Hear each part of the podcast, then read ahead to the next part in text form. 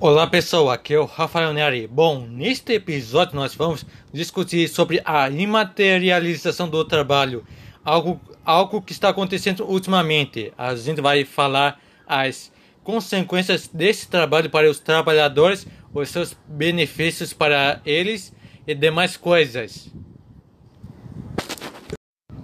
Eu gostaria de falar primeiro sobre a definição do trabalho imaterial. É um tipo de trabalho que utiliza as competências mentais, por exemplo, criatividade, visão analítica e comunicação interpessoal dos trabalhadores para a criação de produtos, produtos ou serviços que vão criar sensações subjetivas nos consumidores. Segundo Sônia Manzano, o trabalho imaterial está presente em todas as profissões, ou, ou seja, está presente tanto nas profissões que exigem menos trabalho físico quanto nas que exigem mais disso. O trabalho imaterial está ganhando espaço nos processos de produção por causa das novas tecnologias o declínio do estado de bem-estar e a ascensão do neoliberalismo. Consequentemente, isso gerou nova, novas dinâmicas de trabalho.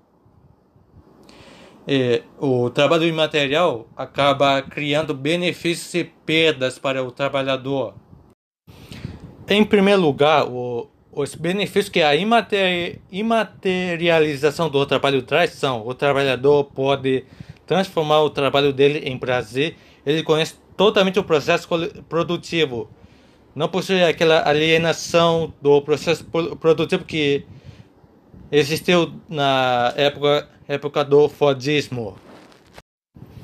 Por outro lado, a imaterialização do trabalho gera pro problemas para os trabalhadores, entre elas, a jornada do trabalho pode ultrapassar os seus limites limites, o que faz com que a vida profissional e pessoal do trabalhador se misturam, gerando assim estresse.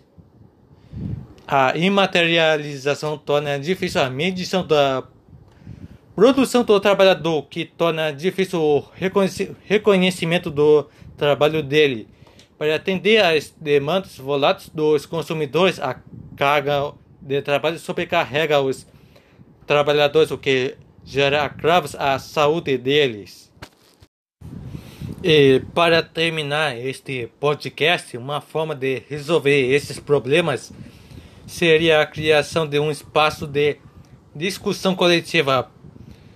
Isso diminuiria diminuiria a rigidez da organização e possibilitaria uma visibilidade do sofrimento dos trabalhadores e as suas contribuições para a organização. Assim, isso beneficiaria a saúde, a saúde dos trabalhadores. Bom, chegamos ao final deste podcast. Tchau!